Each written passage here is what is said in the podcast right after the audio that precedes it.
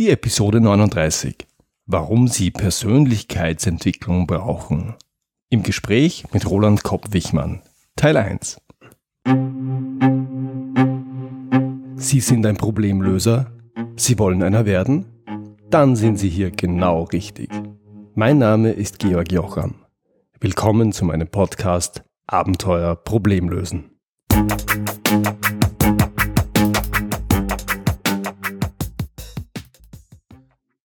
Mein heutiger Interviewgast ist Roland Kopp-Wichmann.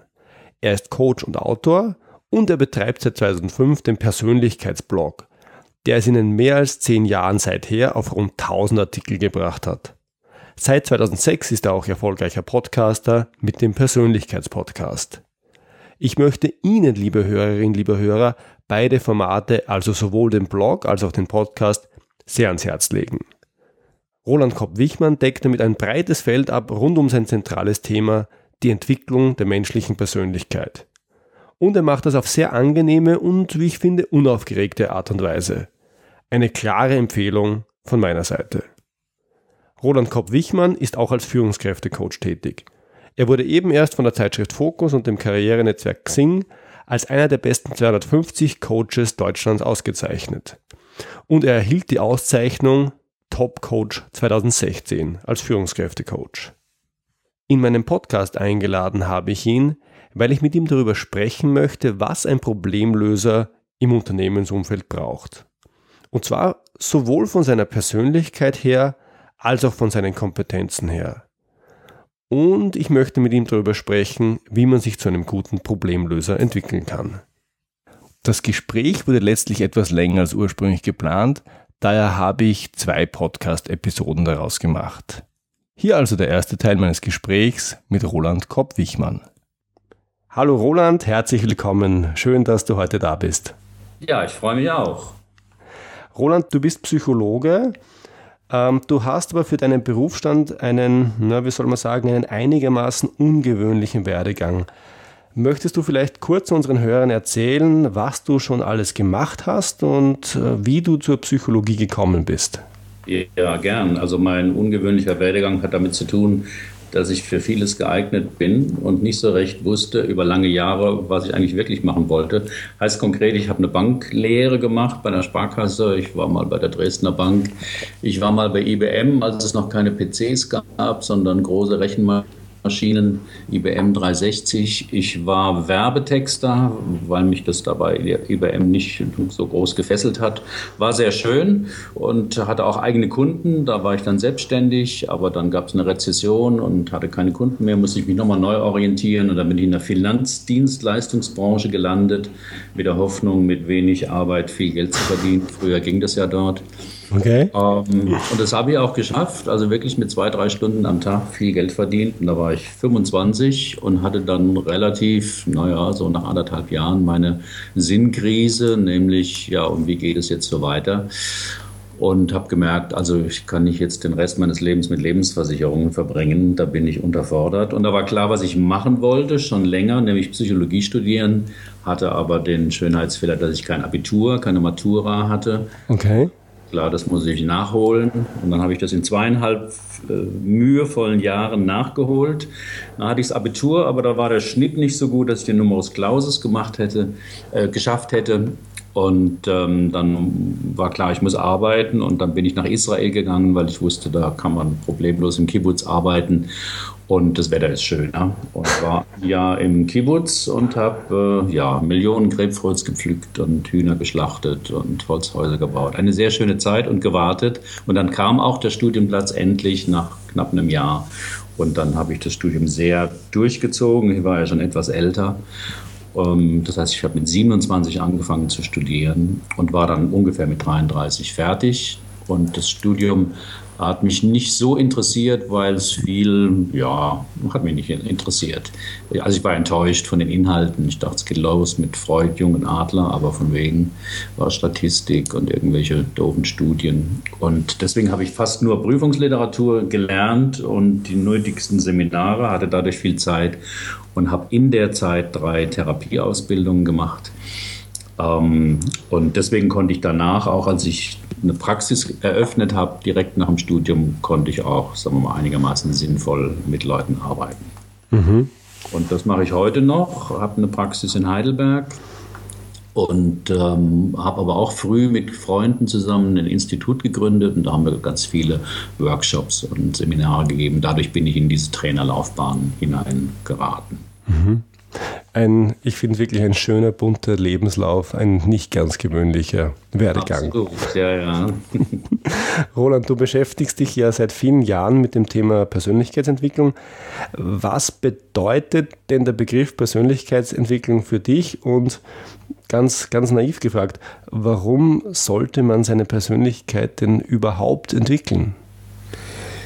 Ja, das muss man natürlich nicht. Ähm, äh, man kann auch die Persönlichkeit nehmen, die halt so entwickelt wurde. Damit meine ich, die Persönlichkeit entwickelt sich ja nach der Geburt, vielleicht auch schon vor der Geburt. Die Experten streiten sich darüber, aber bestimmt nach der Geburt, allein dadurch, in welches Land man geboren wird lernt man eben von klein auf, egal ob in Österreich oder in Deutschland oder von mir aus in Timbuktu, wie man halt miteinander umgeht. Und das prägt sich einem sehr ein. Ein weiterer ein Einfluss sind, äh, ist, ist natürlich die Erziehung, der Kindergarten, die Vorschule, aber vor allem das Familienleben, in das man hineingeboren wird. Da spielt die Geschwisterreihe eine Rolle, ob man jetzt der Älteste oder die Jüngste ist oder ein mittleres Kind, weil man eben täglich mit Situationen konfrontiert ist, Stichwort Persönlichkeit, wo man irgendwie Probleme lösen muss. Also wie komme ich zu dem, was ich möchte? Mhm. Gerade unter Geschwistern, also was ein Konflikt ist, das lernt man nicht auf dem Konfliktseminar, sondern eben schon als Kind in der Familie, aber auch in der Peer Group. Und man probiert eben Sachen aus, was funktioniert. Und da ähm, spielen eine große Rolle eben auch die Werte, die man in der Familie mitkriegt. Also wenn da viel gestritten wird und äh, dann erlebt man, ja, Streit ist irgendwie normal. Wenn es aber in der Familie sehr harmonisch, bitte leise sein, kein Streit, einigt euch, gibt auch mal nach. Mhm. Dann lernt man eher, ah, Konflikte, das ist irgendwie was Böses, das muss man vielleicht vermeiden.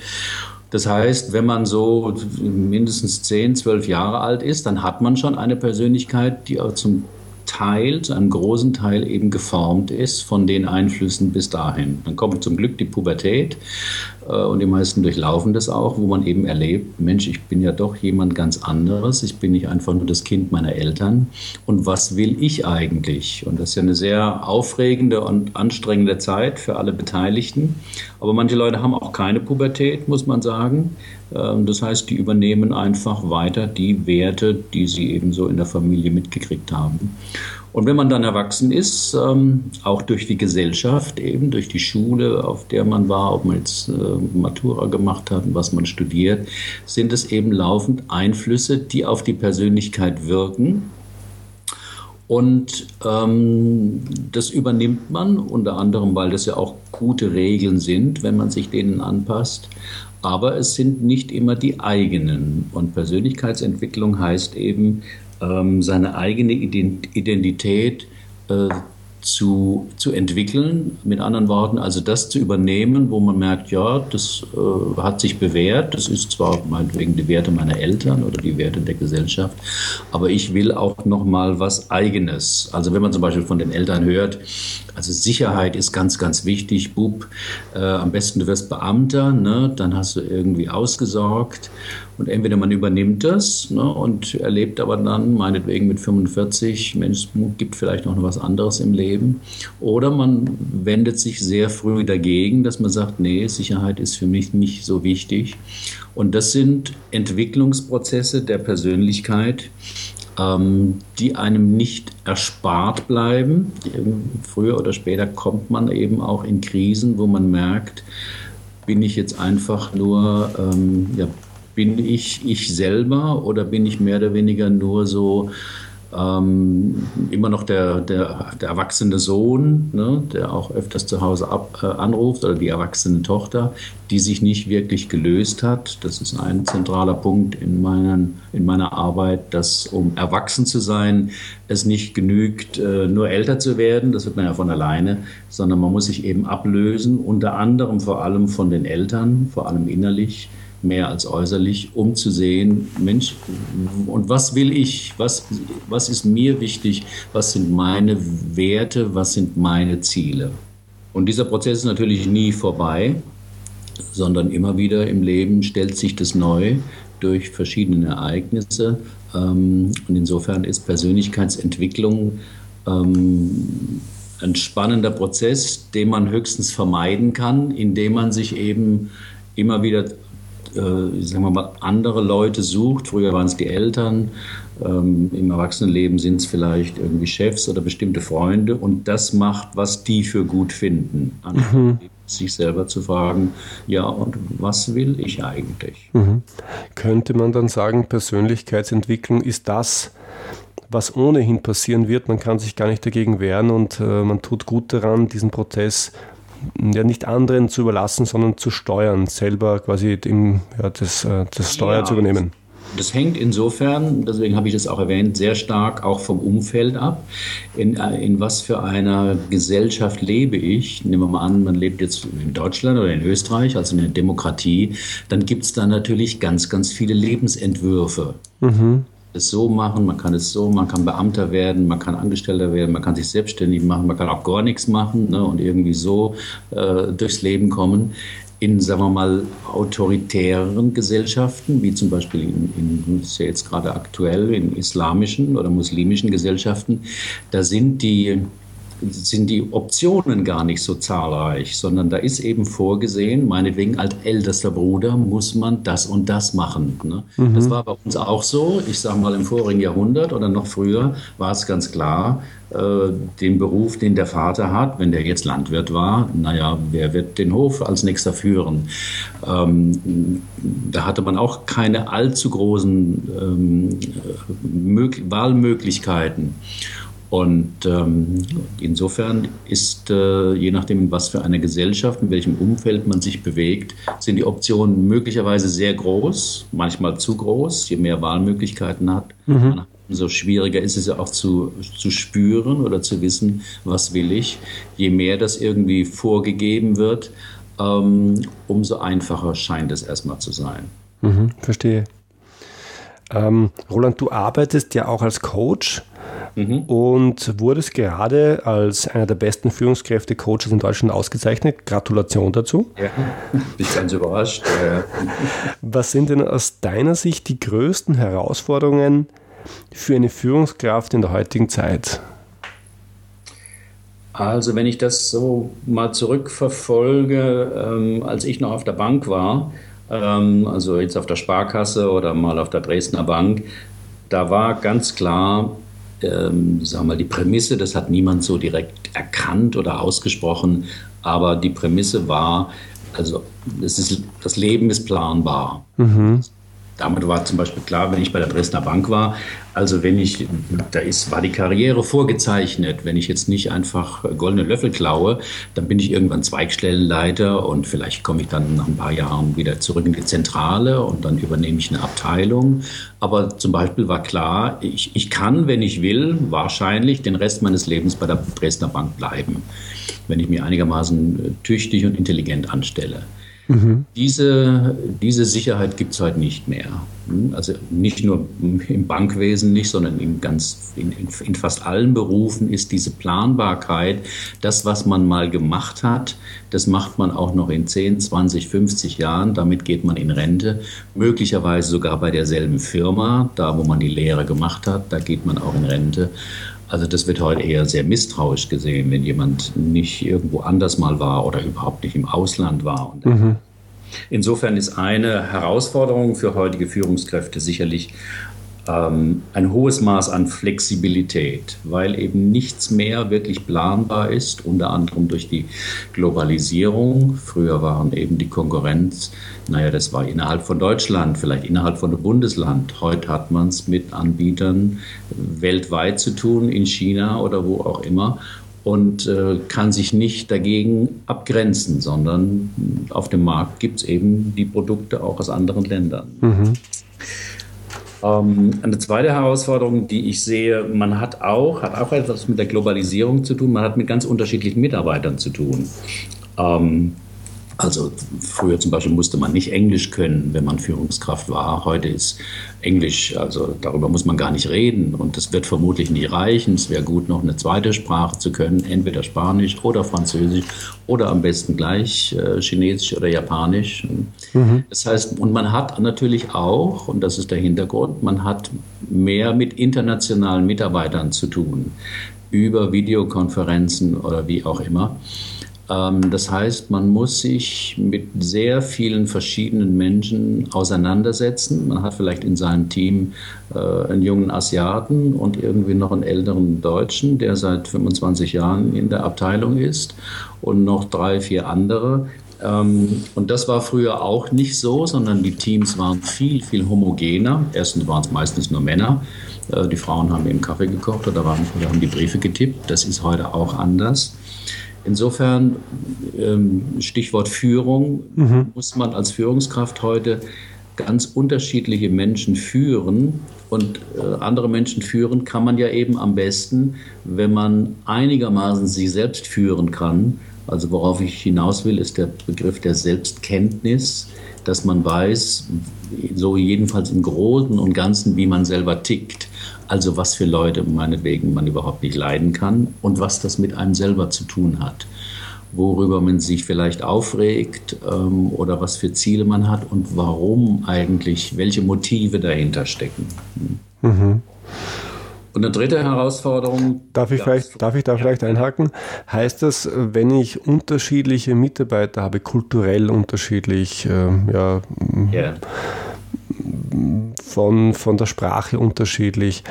Heißt das, dass ich diesen Prozess der Selbstführung dann äh, für jeden Mitarbeiter quasi durchdeklinieren muss, um die alle gut führen zu können? Heißt das, also ich muss auch in mir selber variabler sein? Oder was? Ja, das wäre natürlich äh, die Idealvorstellung, ne, dass man eben jeden Mitarbeiter individuell führt und nicht einfach nur denkt, ja, Mitarbeiter ist Mitarbeiter. Mhm. Die müssen alle irgendwie gleich funktionieren, weil das tut so nicht. Also nochmal gerade die Internationalität.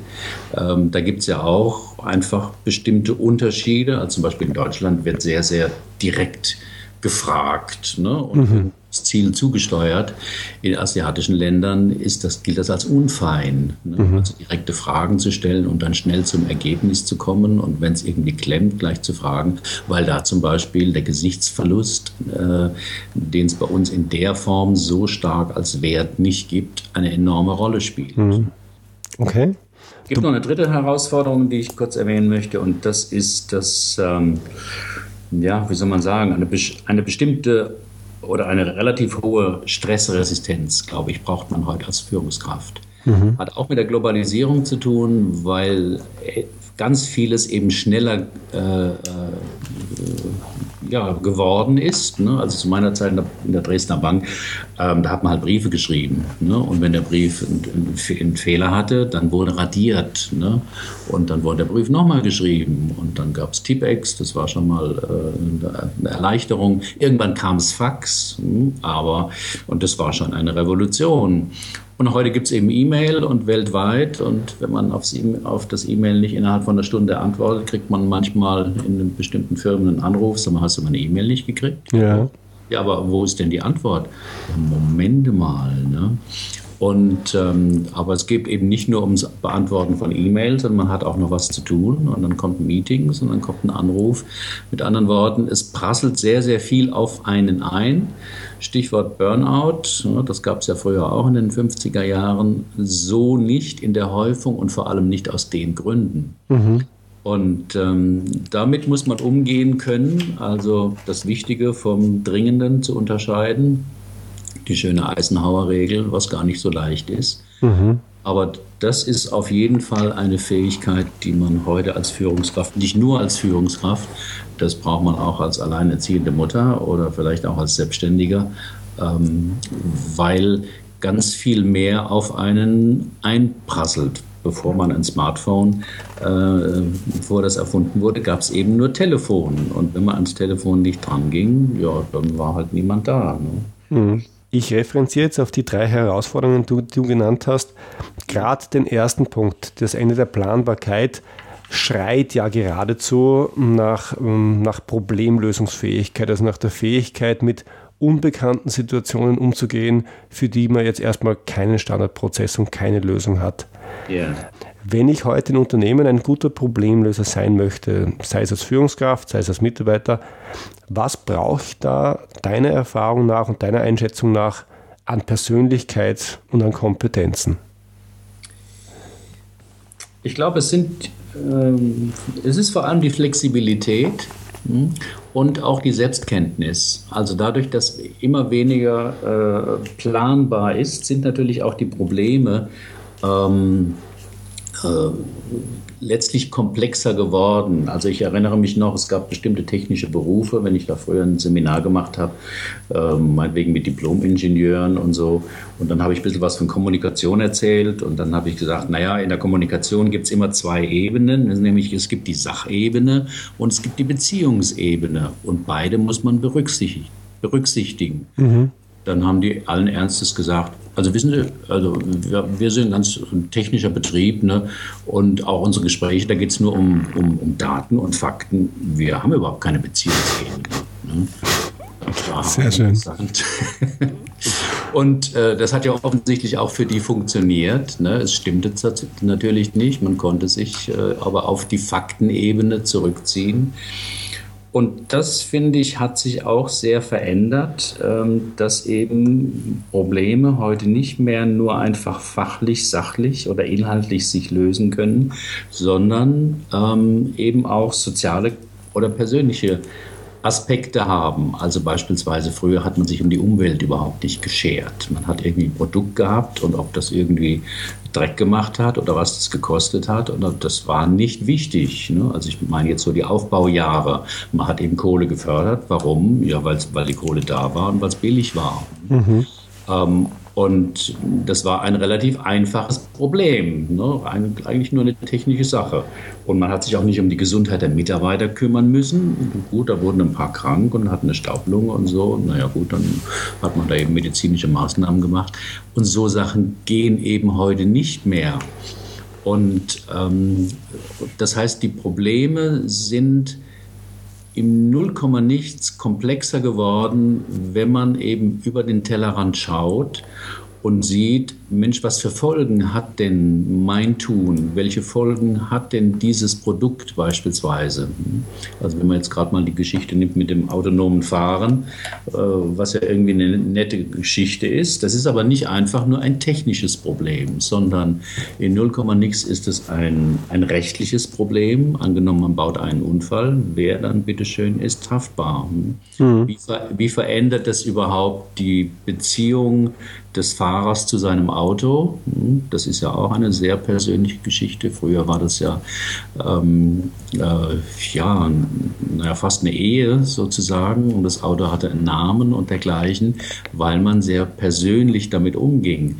Wenn das Auto jetzt selber fährt, ist es ja faktisch praktisch fast eine Art Partner auf Augenhöhe, vielleicht sogar ein bisschen über Augenhöhe, weil ich merke das bei meinem Auto mit den vielen Assistenzsystemen, der funkt mir einfach mittlerweile in meinen Fahrstil rein. Ne? Sagt, Sie sind müde, machen Sie mal eine Pause. Ne? Und, und lauter solche Bevormundungen, die ich eigentlich nicht so, gut, ich kann sie abschalten, ne? aber wo ich merke, na, früher war ganz klar, also ich besitze das Auto, mittlerweile ist das, ist das Auto mehr ein Partner. Mhm. Spannende Entwicklung. Das habe ich so offen gestanden noch gar nicht wahrgenommen. Jetzt hast, hast du genannt, Roland, um ein guter Problemlöser zu sein, brauche ich Flexibilität, ich brauche Selbstkenntnis mhm. und ich brauche zusätzlich ähm, zu, oder im Unterschied zu früher mehr soziale, mehr persönliche Kompetenz, mehr yeah. persönliche Anschlussfähigkeit. Jetzt sind wir ja eigentlich beim Thema Persönlichkeitsentwicklung. Wenn ich sage, mir fehlt an der, an der einen oder anderen Ecke was, dann heißt es, ich kann heutzutage entweder keine Führungskraft werden, weil es fehlt mir, oder ich muss es irgendwo herbekommen. Wie kann man das, nämlich diese, diese Aspekte, wie kann man das denn lernen? Soweit der erste Teil meines Gesprächs mit Roland Kopp-Wichmann. Freuen Sie sich schon jetzt auf den zweiten Teil. Der erscheint dann in ein paar Tagen mit der Episode 40. Das war's für heute. Ich freue mich, wenn Sie beim nächsten Mal wieder dabei sind. Wenn Sie Fragen an mich haben, dann schicken Sie mir bitte ein Mail an feedback at abenteuer-problemlösen.com oder kontaktieren Sie mich direkt über meine Website. Und wenn Ihnen diese Episode gefallen hat, dann freue ich mich wirklich über Ihre ehrliche Bewertung auf iTunes. Danke fürs Zuhören. Bis zum nächsten Mal. Liebe Grüße aus dem schönen Wien, Ihr Georg Jocham. Thank you.